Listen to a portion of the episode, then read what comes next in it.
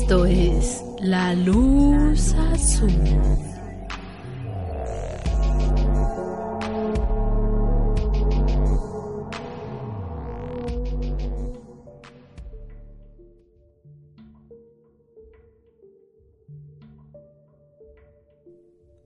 Hola, muy buenas noches. Sean bienvenidos a un episodio más de La Luz Azul Podcast. Antes que otra cosa, nos presentamos. Mi nombre es Noemi Villalobos. Y yo soy Juan Trejo.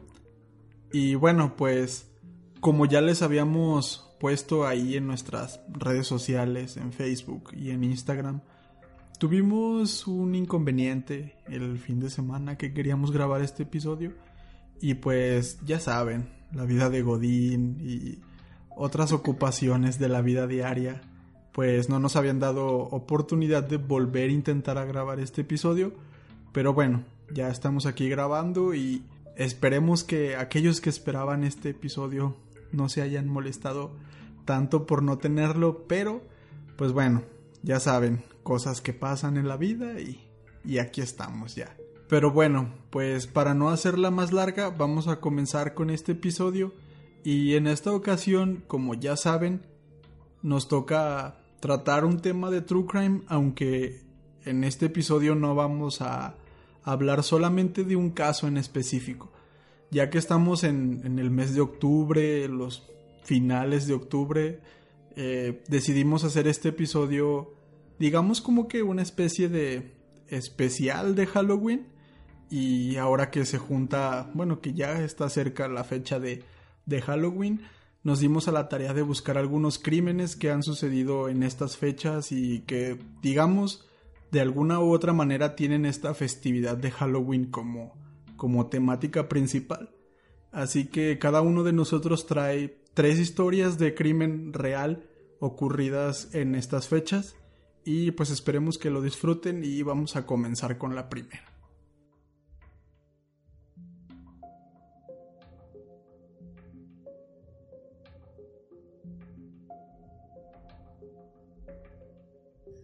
Bueno, entonces vamos con el primer crimen que traigo yo. Eh, este, pues lo estuve investigando y es de una chica llamada Hyun Young o Cindy Song. La verdad no sé si le suena porque a lo poco que estuvimos haciendo las investigaciones, la verdad que sí es un caso bastante popular en Estados Unidos. A lo mejor como que ya tienen conocimiento de él. Entonces, bueno, en sí la historia es de una chica surcoreana con 21 años de edad, estaba asistiendo a la Universidad del Estado de Pensilvania. Y este crimen se dio en el año del 2001, pues esta chica, Hyun Young, decide salir el día de Halloween a una fiesta en un club con varios de sus amigos. Como ustedes ya saben, eh, en Estados Unidos la fiesta de Halloween o Noche de Brujas eh, sí es muy popular, es bien común ver a todas las personas que se disfracen, Incluso hay así como eventos así en, en, en el downtown, en el centro, y hacen así algunos desfiles. Entonces, la verdad que sí es una fecha muy, muy popular y muy arraigada. Sobre todo, pues yo diría que más como en estas épocas, estudiantes de preparatoria y de universidad. Últimamente, aquí en México por lo menos, yo me imagino que igual en otros países de Latinoamérica, pero por lo menos aquí en México se ha vuelto como que muy popular hacer fiestas de disfraces y, y digamos como que en cierta parte celebrar el Halloween, aunque pues ah, solo es borrachera y juntarse con los amigos. Pero sí, como dices, en Estados Unidos ya tiene muchos años que esta festividad es ahora sí que de obligada, pues se hace sí o sí.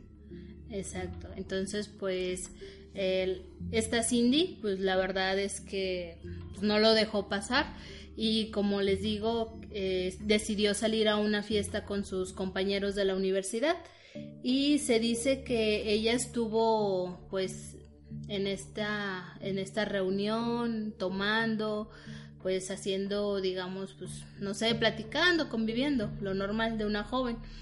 Entonces eh, se dice que ella llegó a su casa alrededor de las 4 de la mañana y que fue la última vez que la vieron, ya que después de ese día ya no se tuvo ningún registro de, de haberla visto otra vez. Entonces, pues sí se hizo una búsqueda en su apartamento para saber dónde estaba, porque pues se les hacía bastante raro que ella entró a su casa, pero pues jamás la volvieron a, a ver salir. Entonces, como que sí está medio extraño el, el caso. Entonces, mientras hicieron la investigación, los policías se pudieron dar cuenta de que en su tocador o en su mesita de noche tenía sus pestañas usadas. Eso quiere decir que primero sí llegó a su casa, sí se desvistió, entonces sí hay, digamos, esta evidencia de que anduvo dentro de su apartamento. Otra cosa que cabe recalcar es que Hyun Young se fue vestida de conejita a, esta fiesta. Entonces, pues, digamos, ya se desvistió, dejó sus pestañas pero no se sabe realmente qué fue lo que pasó. Ya hasta después se dice que un testigo fue con la policía y argumentó que había visto a una chica que se parecía mucho a, a Cindy Song o a Hyun Young en el Chinatown, pero en, en, el barrio chino que la había visto, este estaba en Filadelfia. Y además de que, según las descripciones que estuvo dando este, este testigo, es que la vio dentro de un vehículo con un hombre que no identificó y que la chica estaba pidiendo ayuda. Digamos aquí se habla como de un secuestro y eso sería como la información que, da este testigo. También se dice que en el año 2003 en Lucerne, que es un condado, un hombre llamado Marcus Zelensky eh, fue arrestado cuando encontraron cinco personas enterradas en su patio. Entonces aquí hicieron como la relación de que esta persona tuvo algo que ver con, con la desaparición de, de Cindy Song y de todos modos se le hicieron muchas investigaciones para llegar al, al fondo del asunto. Entonces se dice que tenía como, o sea, dentro de todos los restos que, que empezaron a pues a calcinar y a, a ver si había como unos indicios de que sí correspondían al cuerpo de la chica, pues la verdad es que no, pues no, nunca se encontró nada. Pero obviamente los cuerpos o las, digamos, los restos de las cinco personas que sí encontraron no se dieron a conocer sus identidades. También mientras estaban haciendo la investigación con este hombre Zelensky, había otro cómplice llamado Michael Jackson, que se dice o que se rumora que sí había como una, digamos, sí habían participado ellos juntos en, en lo que fue su secuestro, pero a ciencia cierta pues no, no hay como que muchos, muchas pruebas o algo que realmente demuestre que después del secuestro la, o sea, la asesinaron.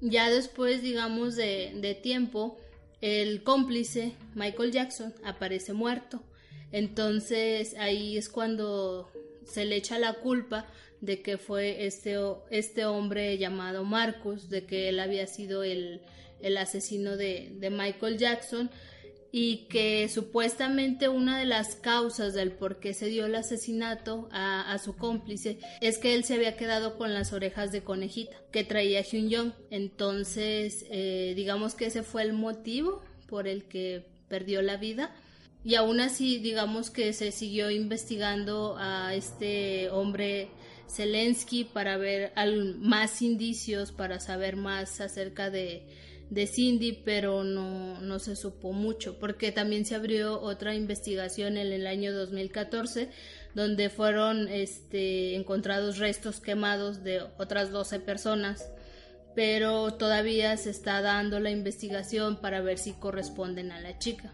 Entonces, eh, como les cuento, no hay como un crimen resuelto. Se sabe que ellos sí tuvieron algo que ver en el secuestro, en la desaparición, mas no han confirmado que ellos sean los principales autores del crimen eh, para esta Hyun Young. Como en varios capítulos les hemos contado, si no hay un cuerpo, no podemos hablar de un homicidio. Aunque digamos por todos los años que han pasado desde el 2001, hasta ahorita que estamos en el 2019, pues digamos que ya tenemos como esa mentalidad de que ella ya no está viva, sino que pues la pudieron haber este asesinado. Incluso ah, hay rumores de que se habla de que la violaron y después la asesinaron, pero no se encuentra nada de, de sus restos ni de dónde quedó. Sí, sin el cuerpo no puedes sacar una conclusión. Exacto.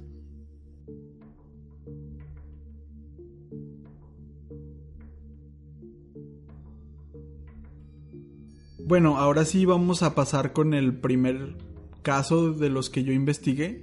Y pues este es el único de, de, este episodio que no ocurrió dentro de los Estados Unidos. De hecho, este ocurrió en Sudamérica, específicamente en Chile, y pues este ocurrió el 31 de octubre de 1995. Este día los niños del condominio Los Viñedos en la comuna de Macul, en Chile, como ya les había comentado, se encontraban pidiendo sus golosinas y, y pues como aquí en México le decimos su calaverita o su muertito, eh, esta tradición que acostumbran hacer en varios países de ir a pedir a las casas para que les den un dulce en estas épocas.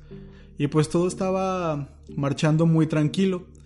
Mientras tanto, en el quinto piso del bloque H, Denise E. Ludwig estaba gritando por su vida. Más tarde, una vecina iba a decir a las autoridades que sí, ella había escuchado algunos chillidos, algunos gritos, pero pues simplemente los ignoró pues pensaba que era el ruido normal de la festividad, pensaba que eran los niños que estaban en la calle. Sin embargo, pues no se imaginarían lo que estaba ocurriendo apenas a unos metros de su departamento. La mañana siguiente, Orieta Venturini encontraría a su hija Denise en su departamento con las manos amarradas a la espalda y amordazada. Además, el cuerpo estaba completamente morado, con diez puñaladas repartidas a través de todo el cadáver y una profunda herida en la garganta. La autopsia iba a demostrar que esta herida en, la garganta había sido la, la, causante de su muerte. Así que esto pues nos dice que había sido pues ahora sí que torturada o maltratada antes de su muerte. Primero quizá la golpearon varias veces, luego la apuñalaron diez veces y después le cortaron la garganta hasta matarla. También otra de las cosas que encontraron y que resaltaron en las investigaciones fue que el departamento de Denise estaba completamente desordenado, como si alguien hubiera tratado de robarla, y de hecho faltaban joyas, dinero y específicamente una carpeta con algunos documentos muy importantes. Esta carpeta pues fue lo que digamos fue lo primero que la madre de Denise quiso buscar dentro del departamento pero pues no estaba. Esto es importante para el caso porque pareciera como que desordenaron el departamento para hacerlo parecer específicamente un robo. Sin embargo, por toda la evidencia que encontrarían, pues esto sería más como una fachada, sería como una distracción para la policía, pues para que precisamente pensaran que había sido un asalto o algo así, un allanamiento de morada. Pero sí, como les digo, esto, esto parecía ser simplemente una distracción a la policía, porque había un detalle muy importante en esta escena del crimen. La puerta, digamos la cerradura o la puerta en general, no parecía estar forzada. De hecho, cuando llegaron, la puerta estaba abierta.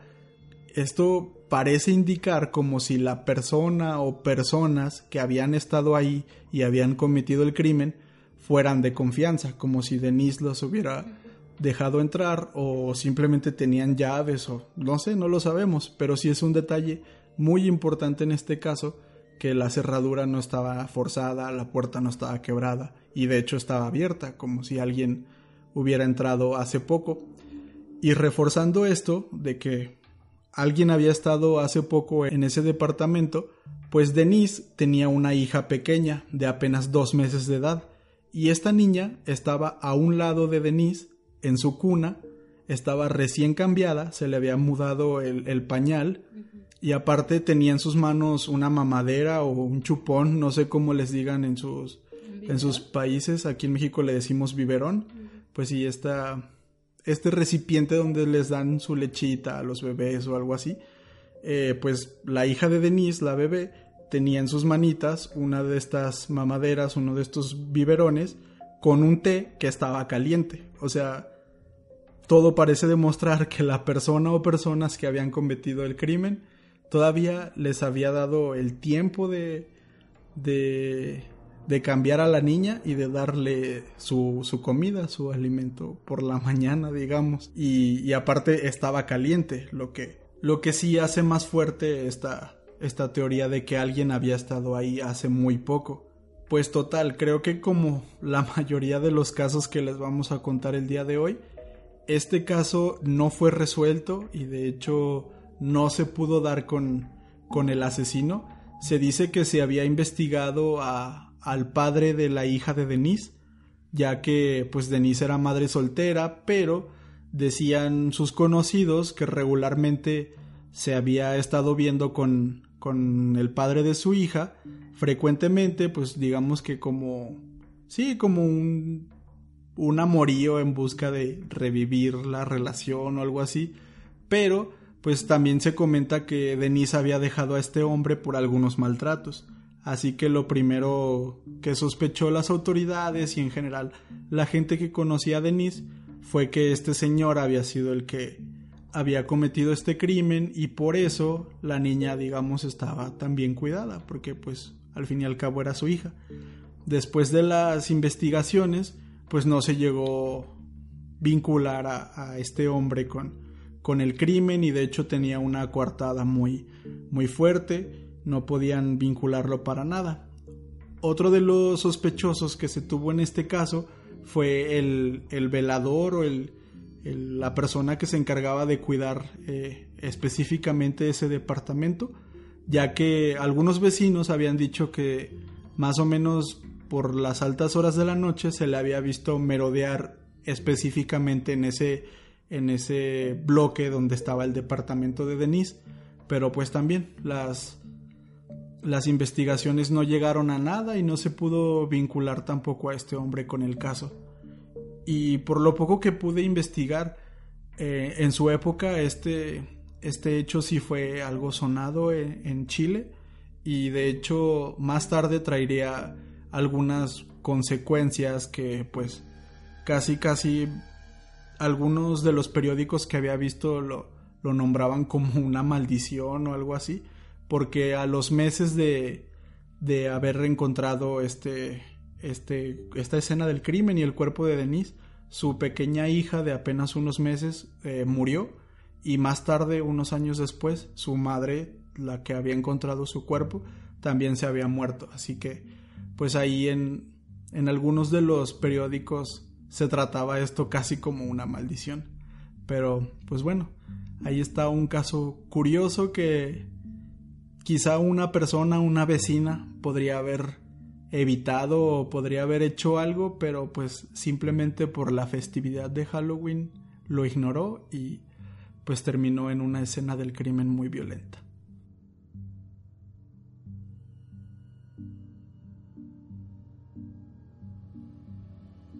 Bueno, pues yo les voy a contar el segundo caso que me puse a investigar y esto es acerca de Chris Jenkins.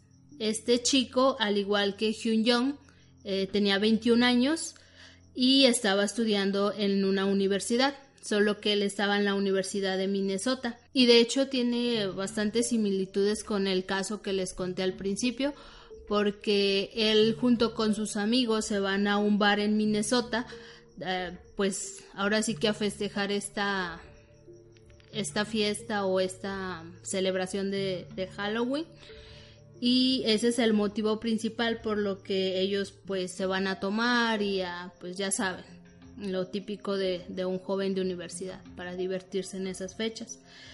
Y este digamos que este crimen sucede en el año del 2002 entonces mm, después de que Chris acaba su, su reunión o su fiesta en el, en el bar que les comento se va a altas horas de la madrugada eh, bueno, se quiere regresar a su casa.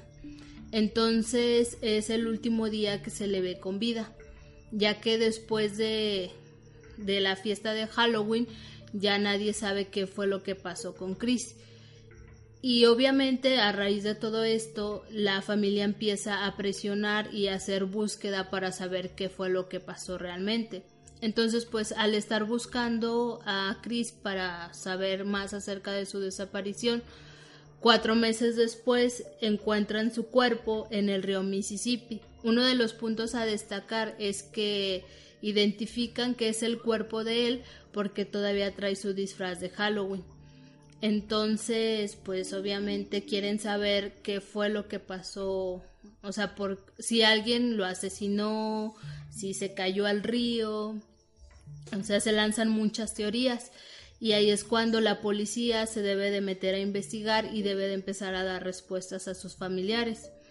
Y dentro de, de toda la investigación que se empieza a abrir y hacer todas las pruebas, ya saben, o sea, pruebas periciales y, y demás, se, se da de sacar que el cuerpo de Chris cuando pues no sé se ahoga porque también dicen que estaba bastante intoxicado eh, no duró digamos que mucho tiempo. O sea desapareció y luego luego pues murió. No no hubo como que un, largo periodo de digamos de que estuviera extraviado. Entonces digamos que que hasta ahí las investigaciones o, o todas estas conclusiones que se dan es que Chris se ahogó por estar intoxicado. Digamos que pues no lo sé, a lo mejor consumió alguna droga o estaba bastante ebrio y no se dio cuenta y fue así que cayó al río. Entonces es una de las conclusiones que le da la policía a la familia de que fue un accidente pero su familia obviamente no estaba nada contenta con el resultado y empezó a presionar bastante de que pues no le sonaba que fuera un, un accidente o a lo mejor un suicidio, porque Chris no era ese tipo de persona.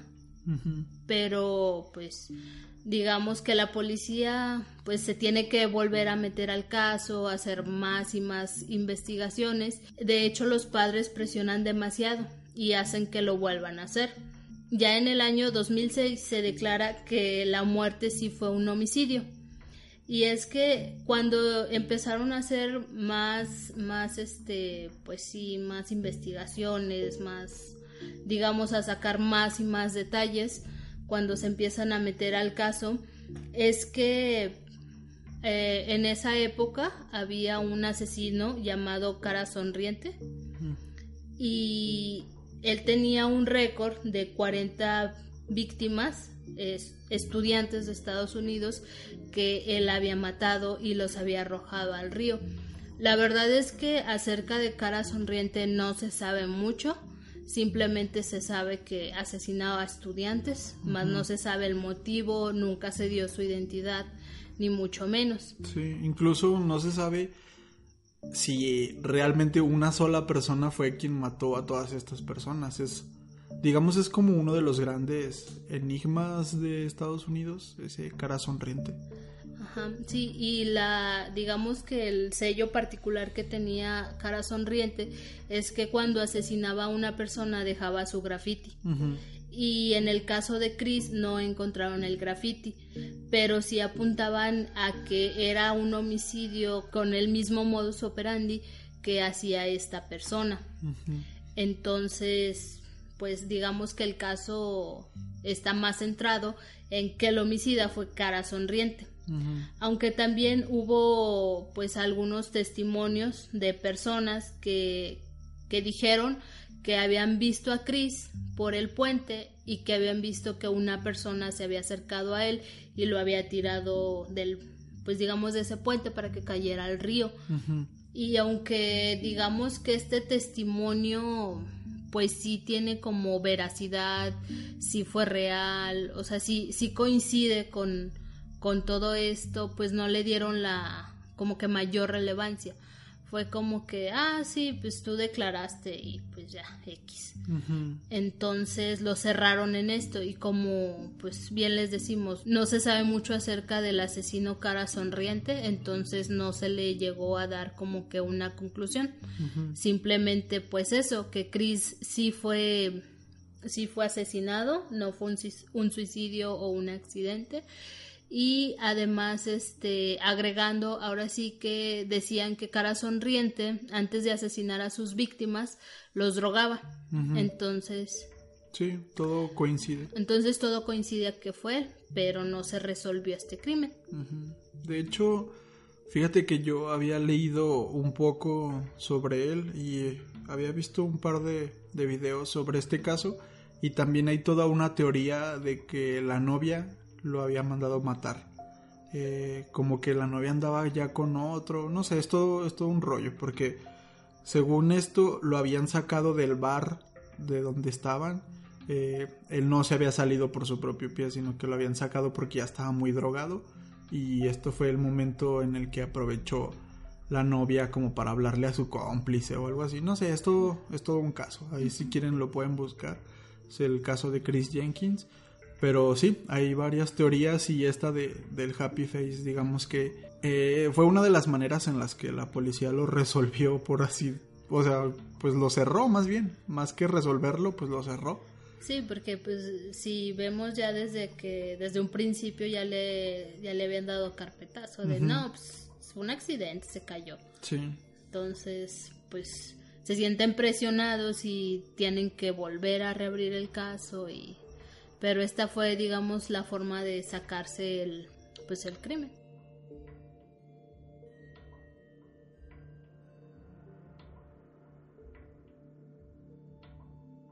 Ahora vamos con la historia de Marvin C. Brandland. Él era un hombre de 69 años de edad que vivía en Fort Dodge, en Iowa, junto a su esposa Ethel. Pues esta historia se me hizo muy interesante porque basado en esta historia se han contado varias leyendas y digamos que pues sí es ya casi como que un cuento popular que se inspiró en un hecho real. Eh, ahorita se van a dar cuenta por qué lo digo. Pues este, este crimen ocurrió en 1982, igualmente el 31 de octubre, eh, cuando Marvin y su esposa Ethel estaban regalando dulces a los niños que iban a tocar a su puerta, ya saben el clásico trick or treat o truco o trato. Esta, pues esta es la calaverita, como les había dicho, el ir a pedir dulces de los, de los niños americanos. Supuestamente en esta festividad americana, si no les das dulce, eh, ellos tienen como el derecho, o se, se dan el, derecho de hacerte una travesura, claro. Entonces, pues sí, es una festividad de, de darles dulces y, bueno, una, una costumbre de darles dulces para que no te rompan un vidrio o algo así. Entonces, pues Marvin y su esposa en esas estaban dándoles dulces a los niños cuando de repente apareció una persona que no parecía para nada un niño, estaba bastante alto y estaba vistiendo una funda de almohada en la cabeza solamente con los hoyos para, para los ojos, digamos como un fantasma mal improvisado, no sé. Eh, pues este hombre lo primero que les dice es trick or treat o truco o trato. Los señores se quedan así como que, ok, tú estás muy grande para estar pidiendo dulces. A lo que, o sea, sí le hicieron como una cara como de sorpresa. A lo que el hombre les vuelve a repetir, truco o trato, denme todo su dinero o si no disparo. Entonces Ethel, la esposa, pensó que tal vez era un familiar gastándoles una broma, ya que de hecho estaban esperando a su, a su nieta que llegara a la casa. Entonces por algún momento eh, Ethel llegó a pensar que, que era su, su nieta gastándoles una broma o quizás algún otro familiar. Entonces la señora, muy inocente, trató de jalar la funda de almohada, esta, este tipo de máscara, para intentar retirársela pero este individuo obviamente no se lo permitió y repitió una vez más la frase de truco o trato, denme todo su dinero o si no disparo. Entonces Ethel, digamos que ya un poquito más cansada de la broma, se da la vuelta para agacharse al costal donde tiene todos los dulces y sacar algunos para dárselos. Y es en este momento cuando esta persona aprovecha para sacar su pistola y ordenarles a la pareja de ancianos que lo lleven hasta el sótano y les dice claramente que lo lleven al sótano en donde tienen la caja fuerte con el dinero. Entonces, cuando Marvin escucha esto, las sospechas de que todo era una broma se acrecentaron aún más. No sé, ya tienes la pistola ahí apuntándote, pero sigues pensando que es una broma. Pero la razón por la que Marvin se convenció más de que era una broma era porque él no le había dicho a nadie más que a unos pocos familiares, se dice que nada más dos o tres de sus familiares sabían que él tenía en el sótano una caja fuerte con dinero. Entonces, esta fue como que lo que dijo, ok, no, estamos hablando de alguien que nos conoce y nos está gastando una broma, no cualquiera me va a decir esto. Entonces, a pesar de que este hombre ya los estaba, digamos que, encaminando dentro de la casa con la pistola, cuando escuchó esto, se volteó y todavía muy amablemente le pidió que por favor acabara con la broma, que ya no estaba siendo tan gracioso y que él sabía que era una persona conocida, porque no todos sabían de la existencia de esta caja fuerte en el sótano. Entonces el nervioso enmascarado jaló el gatillo y disparó directamente a la garganta de Marvin, hiriéndolo de gravedad. Es en este momento, totalmente fuera de sí, cuando este individuo sale corriendo de la casa y nunca se le volvió a ver pero en su prisa de tratar de escapar dejó tirada en el, en el jardín de la casa de los Brandland eh, la máscara, esta funda de almohada que traía por máscara, la dejó tirada y nada más, lo que quizá nos dice que pues realmente él no quería disparar, quizá se puso muy nervioso porque el hombre y, y pues también la mujer no, no desistían a, sus, a sus indicaciones y pues no sé, se le fue el gatillo y, y disparó, entonces se asustó y salió corriendo. Entonces ya que se fue eh, este, este individuo, eh, Ethel llama a la policía, a las ambulancias, se llevan a Marvin al hospital, pero lamentablemente iba a morir unas horas más tarde. Apenas lo que hace un poco más especial a este caso es que cuando se hicieron las investigaciones, se entrevistó a, la esposa, se entrevistó incluso a la nieta que llegó unas horas más tarde, les digo que la estaban esperando en casa. Eh, todos los familiares insistían en que el asesino debió ser una persona conocida, una persona de confianza, ya que pues otra vez nada más unos pocos sabían de la existencia de esta caja fuerte en el sótano. Además, las sospechas se fueron tras un hombre que era un amigo de la familia que alardeaba eh, con sus con varios vecinos alardeaba de que él había cometido este crimen como si fuera la la gran, pues, cosa. lo que me parece un poco estúpido porque ni siquiera te llevaste el dinero nada más. O sea si alardeas pues quizás es porque te salió bien pero te pusiste nervioso y te fuiste corriendo.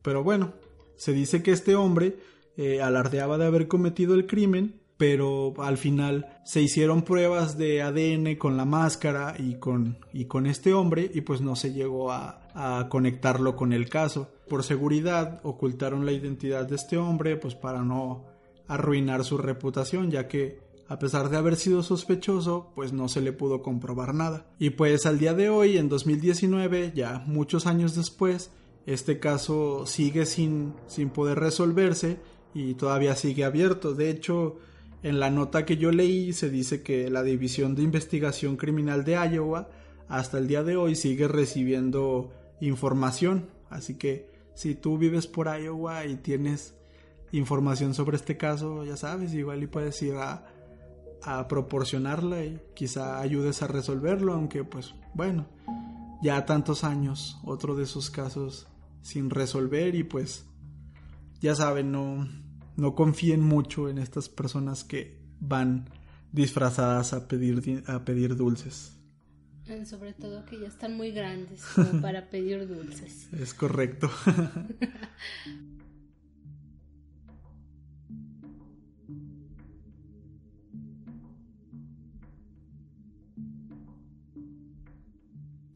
y siguiendo en el tema, y como ya les había contado en un principio de que en Estados Unidos tienen muy presente la, fecha de Halloween, como que realmente les gusta, digamos. Cabe mucho destacar que ellos hacen unas decoraciones muy realistas. De hecho, ha habido algunos reportes de, vecinos que, que llaman a la policía como diciendo ay, eh, tal persona tiene, no sé, un cadáver ahí tirado en su, en su patio y va la, la, policía y revisan todo y todo y al último se dan cuenta de que pues simplemente es un maniquí, es algo montado.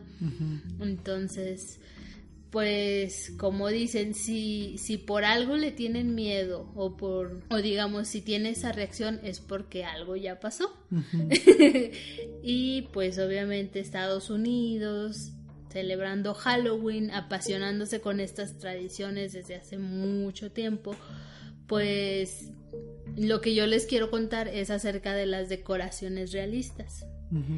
Y es que la verdad eh, como sabemos, en esta fecha se gastan también muchas bromas, incluso los famosos pranks. Eh, no sé si ustedes los han visto. La verdad, yo vi uno acerca, uno que estaba disfrazado como un payaso. Y la verdad, creo que sí fue una broma, pues bastante burda. Y no me dio, no me dio para nada risa. no, dan miedo esas. Ajá, este, sí están medio pesadas. Bueno, no, realmente están muy pesadas esas bromas. Entonces, pues ahora sí que entrando de lleno al tema. Y lo que pasa es que en el estado de Ohio, en una empresa que pues, también digamos tienen los mismos las mismas tradiciones de querer decorar en, pues, en los alrededores eh, en, en este estado de, de Estados Unidos se encontró un cadáver ensangrentado, golpeado y, es, y era de una mujer de 27 años de edad. Ella era de nombre Rebecca Kay y pues digamos que cuando la gente iba pasando veía el cuerpo ahí de Rebeca pues tirado, golpeado y las personas pues decían, ah, pues es un maniquí, ¿no? O sea, pues lo que quieren adornar bien aquí pues su, su jardín y que todo esté de acuerdo a, las épocas.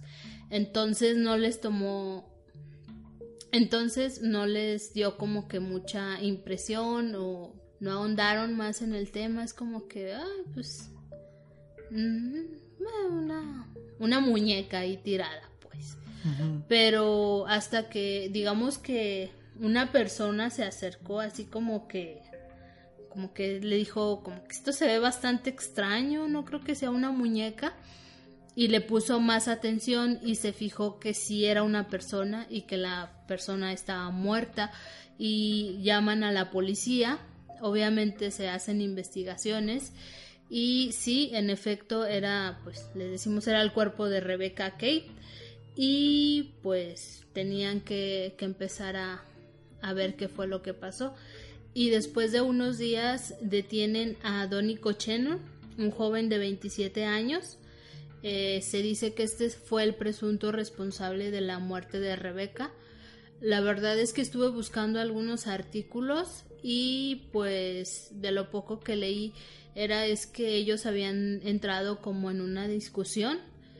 Algo indicaba acerca de que querían hacer como un tipo fraude con esa empresa.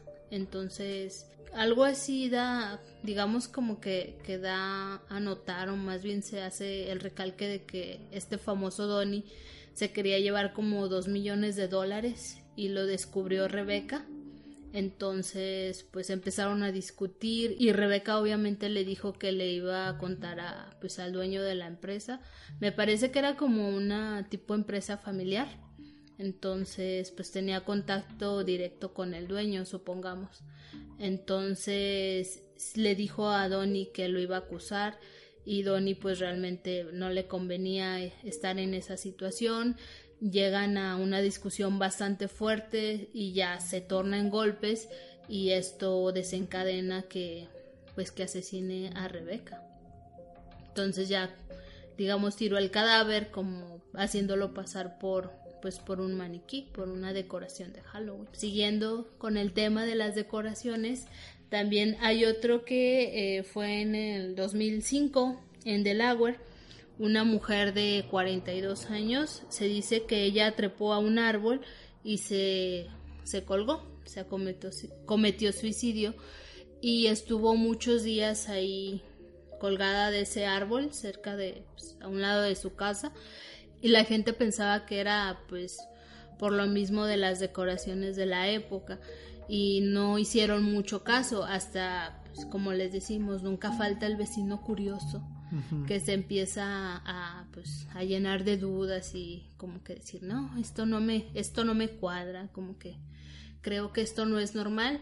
Y ya pues le hablaron a la policía y pues era una señora que había cometido suicidio. Mm, de ella sí no se sabe mucho, nada más le digo es mm, nada más este esto que, que fue en Delaware y retiraron el cuerpo, pues siguieron con las mismas, o sea, la misma policía dio algunos avisos de que pues ya como que querían prohibir que las decoraciones fueran así, porque estaban viendo que todo esto se estaba saliendo un poco de control. Y otro caso fue de Patricia Ward. Ella fue asesinada por su hijo, Derek Ward. Eh, eh, Patricia tenía 66 años de edad y su hijo 35. Eh, su muerte fue que Derek la decapitó y fue cargando su cabeza eh, por todo Nueva York, así mientras iba haciendo el caminito como de sangre. También pues cabe recalcar que fue por estas mismas fechas de Halloween, entonces como que las personas pensaron que, o sea que, pues, no sé, era una cabeza nada más así simulada. También dicen que no había como que muchas salpicaduras, o sea, como que no era muy muy notable, por eso no, no le dieron, tampoco le dieron mucha relevancia. Y eh, en sí cuando empezaron a hacer la investigación acerca de pues por qué lo hizo Derek y muchas y, muchas este, publicaciones dentro de pues, algunos periódicos de, de Nueva York se dice que Derek estaba estaba muy deprimido, entró en una depresión porque su abuelo había fallecido recientemente y él era una persona muy apegada a él. Entonces le afectó muchísimo y que tuvo como una crisis y que pues se desencadenó en esto que asesinó a su madre. O sea, es lo único que se tiene.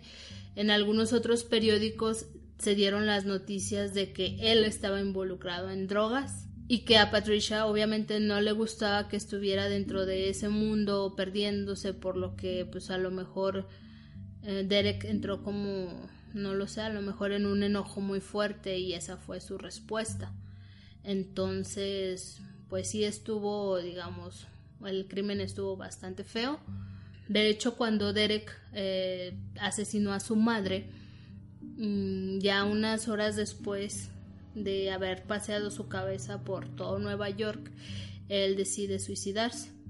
Y ya. Digamos que, pues sí, o sea, él fue el culpable, pero pues se suicidó. Entonces, sí, el caso sí está pues algo deprimente y la verdad que sí está bastante fuerte. Sí, pues imagínate entre tanto disfrazado, puede que por ahí hay alguno que no sea un disfraz. Yo creo que incluso muchos muchas personas que lo vieron pasar lo felicitaron así como ah, muy realista tu disfraz o algo así. Cuando en realidad era la cabeza sangrando de su madre, no sé.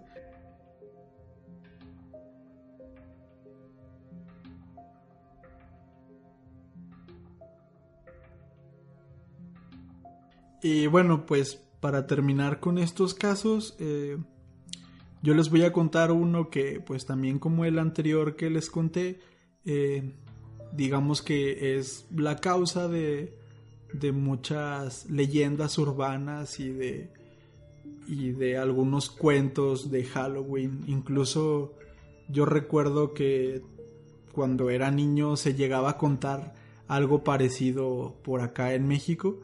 Y pues esta historia es la de el apodado Candyman o el hombre de los dulces. No sé si a ustedes le, les llegaron a decir como que no comieran esos dulces que, que les dan en Halloween o el Día de Muertos debido a que pueden estar envenenados o entonces pues todo esto nace de, de este hecho criminal que si quisiéramos pues realmente podría dar para un episodio por sí solo, pero bueno, en resumidas cuentas les voy a contar lo que pasó. Y este hecho ocurrió el día de Halloween de 1974 en Pasadena, en el estado de Texas, en Estados Unidos. Como normalmente, pues los niños estaban, estaban pidiendo dulces. Es entonces cuando Ronald Clark O'Brien, que era de profesión oftalmólogo, salió con sus hijos Timothy de 8 años y Elizabeth de 5 años a cuidarlos mientras ellos pedían dulce. Pues también es algo típico, ¿no? Que los niños salgan y sus papás salgan con ellos a cuidarlos. Eh, además, su vecino Jim Bates y sus dos hijos también los estaban acompañando en, este, en esta excursión para pedir dulces. Una de las casas a las que se acercaron a, a pedir los dulces estaba con todas las luces apagadas. Parecía que no había nadie en el interior. Pero pues de todos modos los, los niños tocaron la puerta a ver si había suerte y alguien salía a regalarles algún dulce. Eh, pues ahí estuvieron unos cuantos minutitos apenas tocando, pero pues como nadie, nadie les abría, rápidamente se fueron corriendo a la siguiente casa. Entonces, pues el vecino Jim Bates salió corriendo detrás de ellos, pero mm, convenientemente Ronald se quedó un poco atrasado. Eh, pues unos minutitos después los alcanzó en la siguiente casa y les dijo a los niños que siempre si había alguien en esa casa, que él se había atrasado porque había visto que alguien salió de esa casa y pues sí, sí, sí le había dado unos cuantos dulces para, para los niños. Es aquí cuando saca unos tubitos de un dulce llamado Pixie Sticks. Estos son unos tubitos como de ácido dulce. Aquí en México los conocemos como Tic Sticks o algo así, no sé sí es como un polvito ácido, ácido agridulce. Entonces, pues sí, eh, sacó estos tubitos y se los, se los entregó a los niños.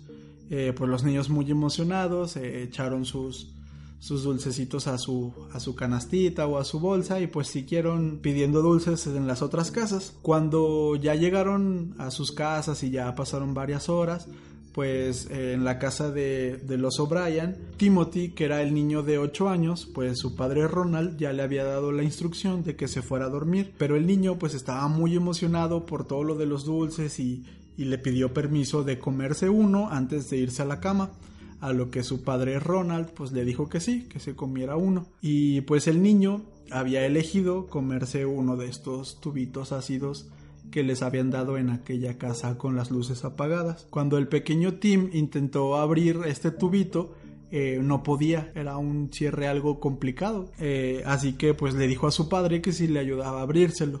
El padre lo ayudó, rápidamente lo abrió y pues el niño se comió el dulce entero en apenas unos segundos. Pero sí le hizo notar a su padre que en la primera probada de, de este ácido estaba muy amargo, así que su padre, para ayudarlo a comérselo como todo buen padre, pues le dio un vaso de, de jugo de naranja para que se lo pasara y se le quitara el sabor. Y ya Tim se siguió comiendo su, su tobito de dulce eh, sin ningún problema. Sin embargo, pues este es un caso de crimen y de muerte, pues apenas una hora después de que el niño se había comido este dulce y ya estaba dormido, se declaró a Timothy como muerto. Rápidamente la investigación avanzó, pues yo supongo que ya al día siguiente el padre declaró muerto a su hijo, bueno, más bien pues yo creo le habló a las autoridades pertinentes y se encontró que estos tubitos de dulce que les habían dado en aquella casa se les habían sustituido las dos primeras pulgadas con cianuro. Los peritos que realizaron la investigación de estos tubitos decían que apenas una probada de de este, de este cianuro puro hubiera dado como para matar a un caballo. Entonces este era un niño de apenas 8 años, por eso rápidamente se murió. Se dice que Ronald, el padre de Tim, estuvo colaborando con la policía y de hecho los llevó a la casa donde le habían dado aquellos dulces. Pero ese día que fueron a esa casa eh, ya había gente en, en, en el domicilio y pues eh, ellos tenían su coartada perfecta de que no habían pasado la noche de Halloween ahí, habían estado en una, en una reunión en otro lado de la ciudad y que pues no era imposible que hubiera alguien en esa casa. Pues conforme siguió avanzando la investigación, se pudo descubrir en la casa de, de los O'Brien, de, de Ronald, del padre de Tim, se lograron descubrir restos de este cianuro, entonces pues en ese momento fue cuando se descubrió la verdad. El mismo Ronald había puesto el cianuro en los, en los tubitos de dulce para asesinar a sus hijos y así cobrar alrededor de 40 mil dólares de unas pólizas de seguro que recientemente había contratado. De hecho, se dice que él tenía deudas por más de 100 mil dólares. Por esta razón contrató estos seguros para sus hijos y su intención de hecho había sido matarlos a los dos para cobrar las pólizas de seguro de ambos y reducir un poco su deuda. Por fortuna, o ahora sí que, pues digamos que lo bueno, entre lo que cabe, pues se murió un niño de 8 años, pero digamos que lo bueno es que ni Elizabeth, que era la otra hija de Ronald, ni los dos hijos de Jim, el vecino que los había acompañado, eh, habían podido abrir los dulces. Pues cuando Ronald los abrió y les, y les sustituyó las primeras dos pulgadas de polvito por cianuro, los había cerrado con una grapa. Y esta grapa era muy complicada de abrir, estaba muy, pues sí, muy difícil para poder abrirla. Recordemos que el mismo Ronald ayudó a su hijo Timothy a abrir este tubo porque él solo no podía. O sea, no sé, se me hace tan descarado como, o sea, pues sí, ya, él ya tenía dentro de su cabeza la intención de matarlos y, y cobrar la póliza, pero tienes que ser tan, no sé, no, pues las únicas palabras que me vienen a la cabeza son puras groserías hacia este hombre, pero o sea, tienes que ser tan cabrón para abrirle así a tu a tu hijo como decirle, te ayudo a que abras tu dulce para que te lo comas y te mueras, o sea, no sé, se me hace algo bastante fuerte que le hagas eso a tu, a tu propio hijo. Eh, pues bueno, finalmente Ronald fue ejecutado mediante la inyección letal el 31 de marzo de 1984.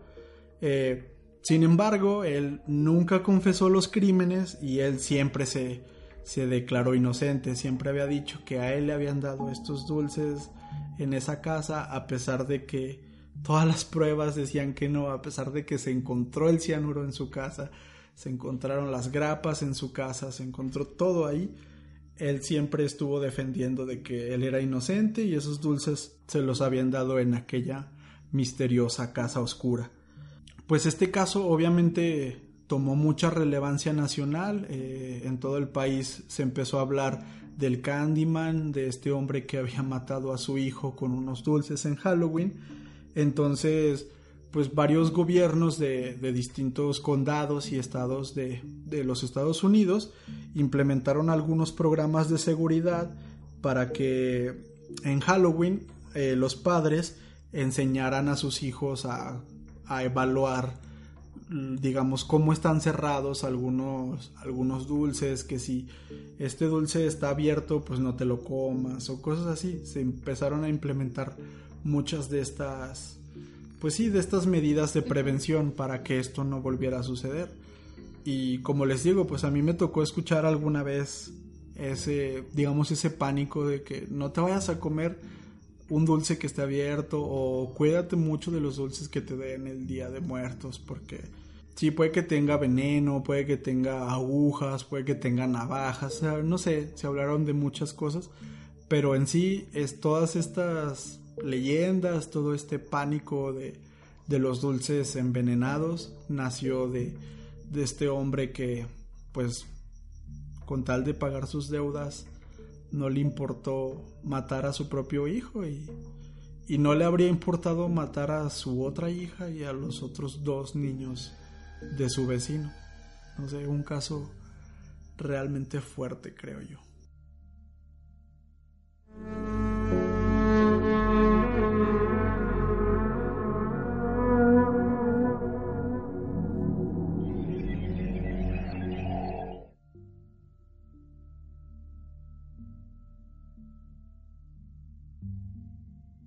Pues bueno, yo creo que por esta ocasión sería todo. Eh, aquí acabamos con este episodio, pues sí, un poco más relajado en la documentación, por así decirlo. son como casos que nos encontramos y les contamos, aunque pues algunos de ellos sí son bastante fuertes, ya, ya lo escucharon. Así que ahí coméntenos cuál es, cuál les gustó más, cuál no. ¿Qué piensan ustedes? ¿Qué piensan de cada uno de ellos? O no sé. Y pues bueno, para no perder la costumbre, eh, vamos a pasar a, a los saludos de esta semana. Y bueno, vamos a comenzar con el primer saludo que es para Margo Natemi. Eh, nos contactó por medio de una recomendación en Facebook. Eh, ella nos comenta que le gusta mucho la investigación y la narrativa que, que tenemos en general en el podcast y pues también nos, nos comenta que hacemos muy agradables sus horas de trabajo. El siguiente es para Roberto Muñoz, él es de Las Vegas, Nevada y nos dejó un mensaje en Instagram. Nos comenta que pues se hizo muy fan del podcast ya que fue el primer el primero que escuchó pues acerca de true crime y paranormal y que ya se le hizo vicio así como que estos temas. Entonces, ah, pues un saludo Roberto. Ah, y además pues nos agregó que no usáramos tanto muletillas, que ya sabemos, pero, pero es que a veces se nos sale. Pero nada, entonces vamos a tratar de que ya no, ya no sea tan, tan notorio ni tan continuo. Pues sí, un saludo hasta Las Vegas, Nevada. El siguiente saludo es para Héctor Alexandro de Rodríguez.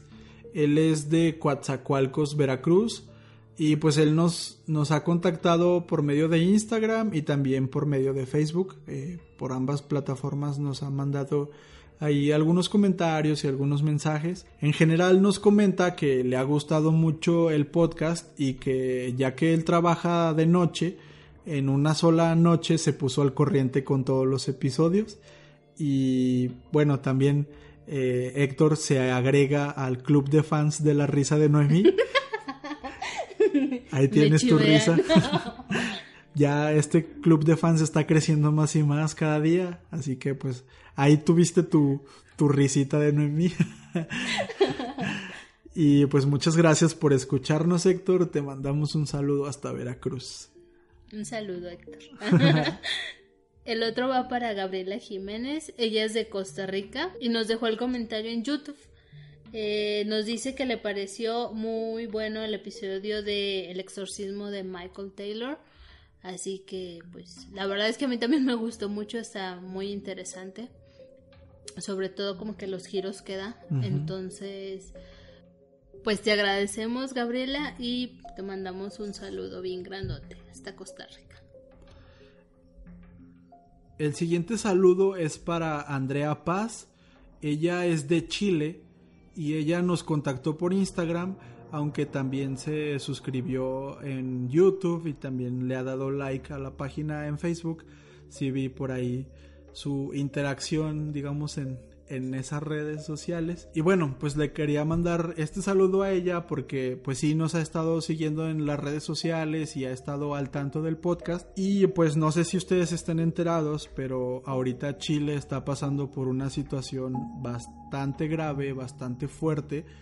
Y ella el fin de semana estuve platicando un poquito, nada más un par de mensajes eh, en Instagram eh, con ella nos comentaba un poco la situación general de la ciudad de Santiago, la cual está en estos momentos totalmente tomada por el ejército y, hay represión por parte de las Fuerzas Armadas en contra de la población. Y se han visto unos videos muy muy fuertes eh, de estos militares maltratando a la gente, disparando en contra de la gente. La verdad es que yo sí he estado muy al tanto de todo lo que ha estado pasando en Chile y pues ella me comentó, Andrea me comentó un poco eh, sobre la situación general. Así que pues de verdad te mando un saludo muy muy especial a ti, a tus amigos y a, a toda la gente en Chile que sabemos que hay varias personas de Chile que nos escuchan de hecho, es como el tercer país que más nos escucha de, en Spotify. Y no solamente para ustedes en Chile, también para Ecuador. Sabemos que en Ecuador están pasando cosas graves. También sabemos que en Nicaragua y en Honduras hay algunos problemas. Incluso yo no estaba tan al tanto, pero también me di cuenta que en España el fin de semana eh, hubo muchos problemas, muchos disturbios y también la policía eh, atacando contra su propio pueblo que no, la verdad es que no me cabe a mí dentro de la cabeza, o sea, son gobiernos bastante represivos y no sé, se me hace muy muy triste todo lo que está pasando. Pero bueno, eh, ahora sí que pues no es cuestión de tirar tanto para abajo este momento. Eh, te mando un saludo muy fuerte hasta Chile, Andrea, y a todos aquellos que están ahí luchando por sobrevivir en estos momentos difíciles.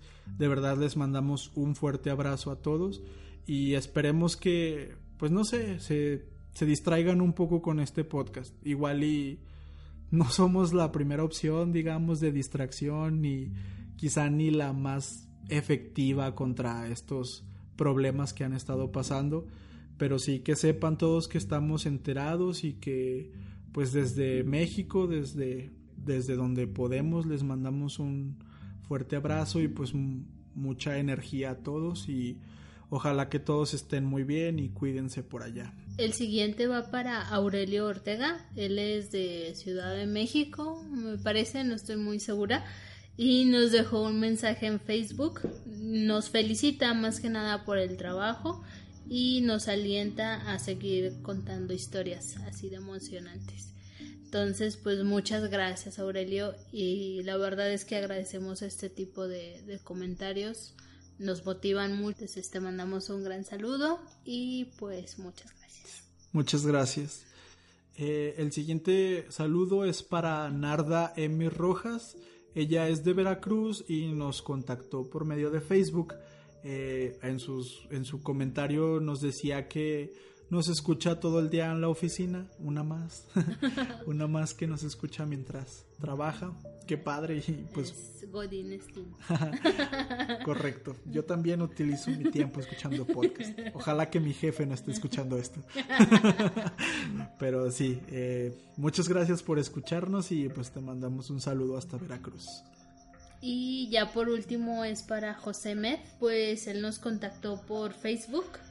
Nos dice que le gustaron mucho los episodios de La Mano Peluda y nos recomienda hacer más episodios como este en el futuro. Entonces, pues muchas gracias José. La verdad es que sí lo hemos estado considerando mm, porque pues La Mano Peluda, pues ahora sí que personalmente me gusta mucho eh, creo suponer que también a Juan. Sí. Crees bien. Entonces, pues sí, no, no echamos a saco roto la sugerencia. La verdad es que lo estamos contemplando. Y hay muchos, muchos casos que, o sea, tantos años que estuvo al aire la mano peluda, hay historias para contar un buen rato. Así que sí, sí, está dentro de los planes. Eh, quizá no muy pronto, pero sí sí tenemos planeado sacar más episodios sobre la mano peluda. Entonces, pues te mandamos un saludo, José, y pues gracias de nuevo. Y yo creo que pues ya sería todo de nuestra parte. Eh, y pues les mandamos un gran saludo a todos aquellos que nos han contactado por cualquier red social, que siguen al pendiente de nosotros, que nos dejan estos buenos comentarios. Y reafirmando lo que dijo Juan, pues a estas personitas que son de Chile o de pues de Honduras, de Ecuador, de, Ecuador y de España, la verdad es que pues les les mandamos mucha fuerza desde aquí. Y pues seguimos pues hay que seguir peleando pues. Sí. Sí, como lo comentaba, pues ojalá que, que este podcast o algún otro eh, encuentren un poco de distracción de todo lo que está pasando. Eh, no distracción para que se olviden de ello, sino como para calmar un poco algunos momentos. Sabemos que es una situación muy complicada, pero pues bueno, que sepan que aunque pues realmente no podemos hacer mucho desde aquí es donde estamos, pues sí, la buena vibra, los buenos comentarios y buenos deseos para ustedes de parte de nosotros pues no faltan. Entonces pues yo creo, no. Entonces mm, nos despedimos. Esperamos que les haya gustado. Ya saben, este, pues, si gustan dejar un comentario, pues está YouTube, está cualquier otra red social. Mm, son bienvenidas sus críticas. entonces, pues no. Sí, muchas gracias a, a todos los que se han suscrito últimamente en YouTube. Eh, eh, ya somos un poquito más, no tantos como me gustaría, ah, ahí se los encargo, pero sí, no, sí somos algunos más y, y también como ya lo habíamos comentado anteriormente en Spotify, ya somos más de los que éramos la última vez y hemos estado creciendo, digamos, un poco más rápido en Spotify. Eh, pero muchas gracias a todos en, Facebook, en Instagram, en, en Evox, en iVoox que, que hay algunos que nos escuchan, casi no nos comentan, pero hay algunos que nos escuchan allá y pues en general a todos. Muchas gracias por el apoyo y pues esperamos que les siga gustando este proyecto y que si tienen alguna sugerencia sobre un tema eh, también son bien recibidas. Ya tenemos algunas en la lista como ya se las habíamos comentado. Pero pues sí, yo creo que sería todo de nuestra parte y les mandamos un gran saludo a todos y muchas gracias por escucharnos.